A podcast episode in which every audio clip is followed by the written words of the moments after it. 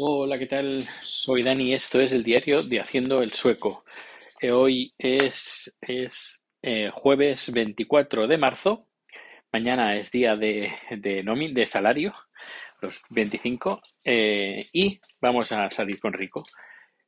Voy a coger las llaves de casa. A ver, las llaves de casa están aquí, por si acaso. Vale, perfecto. Enrico está también pendiente de mí, me está siguiendo a todo rato para ir a, para salir. Vamos por la puerta de atrás. Venga, Rico, ven, ven.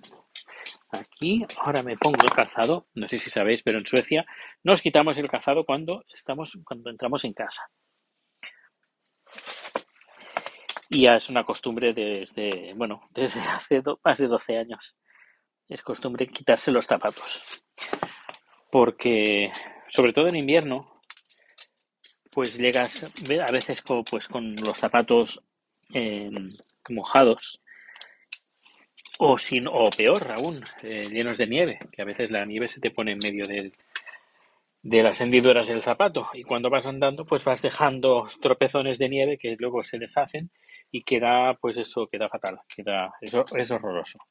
Por eso aquí tienen la costumbre como en tantos otros países de quitarse los zapatos. Bueno tenemos la bolsa de basura que la vamos a tirar. La escucharéis. Pues venga vamos a tirar la bolsa de basura pico vamos. Tiene un poco de miedo a las bolsas de basura. Bueno, a ver, eh, hoy me han llamado los de Foodora, el, este, este servicio tipo Globo que hay en Suecia, y nos han dado una mala noticia, que no pueden dar el servicio. Y todo ha sido porque, bueno, nos me han enseñado cómo funciona la máquina para recibir los pedidos, etcétera, etcétera. Y al final, pues dicen, bueno, y, y bueno, ¿cuándo empezaréis a hacer los, los repartos? Y yo, ¿qué? Yo, sí, me dicen, sí, los repartos. Aquí tengo en la pantalla que vos, vosotros vais a hacer repartos. Yo, no. Sí, yo precisamente pregunté y estoy interesado para que vosotros hagáis los repartos, no yo, porque es que no, no, no tenemos, no, no tenemos personal. Para esto no hay gente para hacerlo. Y me dice, eh, ¿tu comercial se llama, creo que se llama Os- Osam o algo así? Osam. Y yo, sí. Pues me dice, hablaré con él para que se ponga en contacto contigo lo antes posible Eh, spoiler, aún sigo esperando que me llame, porque aquí me sale que vosotros sabéis hacer reparto. Y yo digo, bueno, mírame a ver si podéis hacer vosotros el reparto. Y eh, empieza a mirar, a ver qué tiro la basura. Os cuento, la basura es una especie de contenedor que está enterrado eh, por en el suelo y hay como una especie de apertura y ahí es donde metemos la basura. Adiós, basura. Ya. Bueno, sigamos. Pues que hoy va a ser un número eh, como, bueno, que estáis aquí, estáis a mi ladito. Pues que me dice que no, que he contactado, he contactado con mis compañeras y mis compañeros y me dicen que no, de momento no hacemos vuestra zona. Y yo, pues, pues, ¿qué hacemos? Y me dice, no te preocupes, hablo con el comercial y que se ponga en contacto contigo para ver cómo, cómo lo arreglamos. Y bueno, pues nada, pues no, no, vamos a ponerlo de momento en pausa hasta que no tengáis el servicio en nuestra zona, pues es que no, no tenemos personal, no hay personal. Sí, sí, te entiendo, te entiendo. Bueno, al final pues se ha quedado la cosa así. Y veremos, a ver, estamos pensando, barajando varias opciones. Una es la de hacer nosotros el reparto, pero claro, eh, yo solo puedo cuando, cuando puedo. El- además, si ellos no trabajan por aquí, no hacen reparto ellos, eh, no, mucha gente aquí no usará esta aplicación. Es decir, que, no sé, es bastante, no sé hasta qué, hasta qué punto, aunque nosotros hagamos el, el, el, el- ¿cómo se llama? El reparto, no sé hasta qué punto nos puede ser rentable. Que sí, que los clientes pagarán un plus, pero no sé si, ya digo, no sé si será rentable.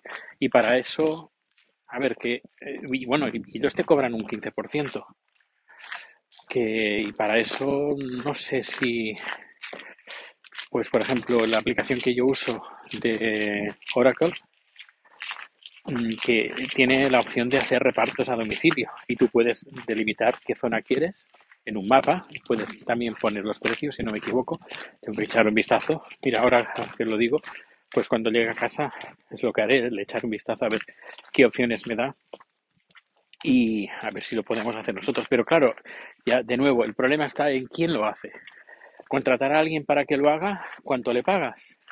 Es que uy, es, complicado, es muy complicado. Eh, yo pensaba que bueno que ellos darían el, la, el, darían el, servicio, pero no, no lo dan. Por eso ya, cuando me ha dicho eso, ya me empezó a cuadrar varias cosas, porque si me escuchas, en me, llevas, me, llevas escuchando en el podcast, eh, seguramente recordarás que he intentado varias veces de ponerme en contacto con el comercial. El teléfono no me contesta, los mensajes que mando tampoco, ni los correos electrónicos. Y ahora lo entiendo. Ah, antes de firmar el contrato, pues sí, sí, Dani, necesitamos su restaurante, muy bien, respondía todas las preguntas, cuando llamaba me respondía al momento, pero ahora que ya lo tiene firmado, si te he visto no me acuerdo, porque sabe, porque me estuvo enredando estuve porque me dijo que, la zona les interesa mucho, que la han abierto en la zona y que están hay mucha gente viviendo en la zona. Y además es verdad, es una de las zonas más pobladas mm, donde, donde estamos. Es decir, que hay mucha gente aquí que puede estar interesada en ese servicio. Pero claro, si no lo ofrecen eh, y lo que enredan a los restaurantes para que firmen y luego decirles no, eh, te lo tienes que hacer tú mismo. Yo, bueno, pues, ¿qué, ¿dónde está la gracia? Ya, es que la gracia está, es que la gente usa la aplicación, ya, pero es que yo también puedo, yo ya tengo una aplicación, ya tengo un servicio de pedido a través de Internet. bueno, es, es complicado. Y bueno, muchas gracias por los mensajes que he recibido en el canal de Telegram de Haciendo el Sueco, de apoyo al libro y de incluso el, mm, eh, ¿cómo se llama ahora la palabra? Em, y ahora no me sale. Crowdfunding, hacer un crowdfunding. Em, Edu, de, ah, de Haciendo el Suizo, guiño, guiño, em, de, de ensuizados, pues comenta que hay unos restaurantes, ha comentado que hay unos restaurantes que se han abierto o bares que se han abierto con, eh, con gracias al crowdfunding. Podría ser una opción, no, no, no es no descartable, lo tengo que mirar qué, qué, beneficios podía dar a los que aporten y me gustaría hacerlo universal, es decir, que, la, que no hace falta que estés, que, que, puedas tener beneficios aunque no estés viviendo en Suecia, que esta, esta también sería otra. Y y bueno, no sé, otra opción sería vender el food truck y con el dinero que nos den, pues poder tener un dinero de entrada, porque a ver, yo creo que nos lo vendieron a muy bien de precio y lo podríamos vender más caro. Ahora creo que la cosa no está, no es muy bollante, tal como, con el tema de la guerra y todo eso. Creo que la gente está un poco asustada, pero si se podría dar la opción de más adelante vender el food truck y con el dinero que nos den poder tener un dinero en, efectivo, en metálico, eh, en la cuenta para darlo como entrada para un local, un local pequeño, pero un local, porque ganaríamos enteros si tuviéramos un local, sobre todo en facilidades, agua, energía, etcétera, etcétera. Y bueno, hoy mañana viernes el propietario no se ha puesto en contacto con nosotros, eso sí, me ha enviado la factura a los tres meses, de los tres meses, pero no se ha puesto en contacto conmigo, que yo quería hablar del tema eléctrico. Em, también estamos pensando en irnos de otro, a otro lugar, porque con el precio que está la gasolina y el generar la electricidad mediante la gasolina, es que no, que no y el alquiler no es factible para nada no sé, me mm, alucino bastante. Es que no es de fiar, ya lo digo. El tío este no es de fiar, porque estuvo meses eh, pues que desaparecido y, y, eso sí, me manda la factura sin haber firmado ningún contrato. No hay ningún contrato firmado y me manda, me manda la factura de tres meses.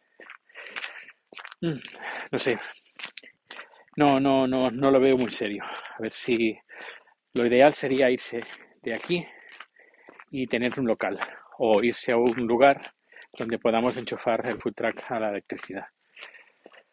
Pero bueno, muchas opciones. Aparte está el tema del reparto. No sé, hay muchas opciones que, que hay que meditar. En fin, y esto, pues a ver, no es que esté cansado, pues sí, estoy un poco cansado de físicamente de, de, estar de pie, arriba, coger el coche, ir a buscar eh, pues eh, material, bueno, material, eh, comida al proveedor, a otro proveedor, ir a recoger cajas de cajas de buen embalaje para donde poner la, la, comida, ir a la gasolinera a rellenar el depósito de gasolina. bueno, es decir, que es, trabajo. Hoy tenía el día libre, pero es que no he parado. No he parado en todo el día.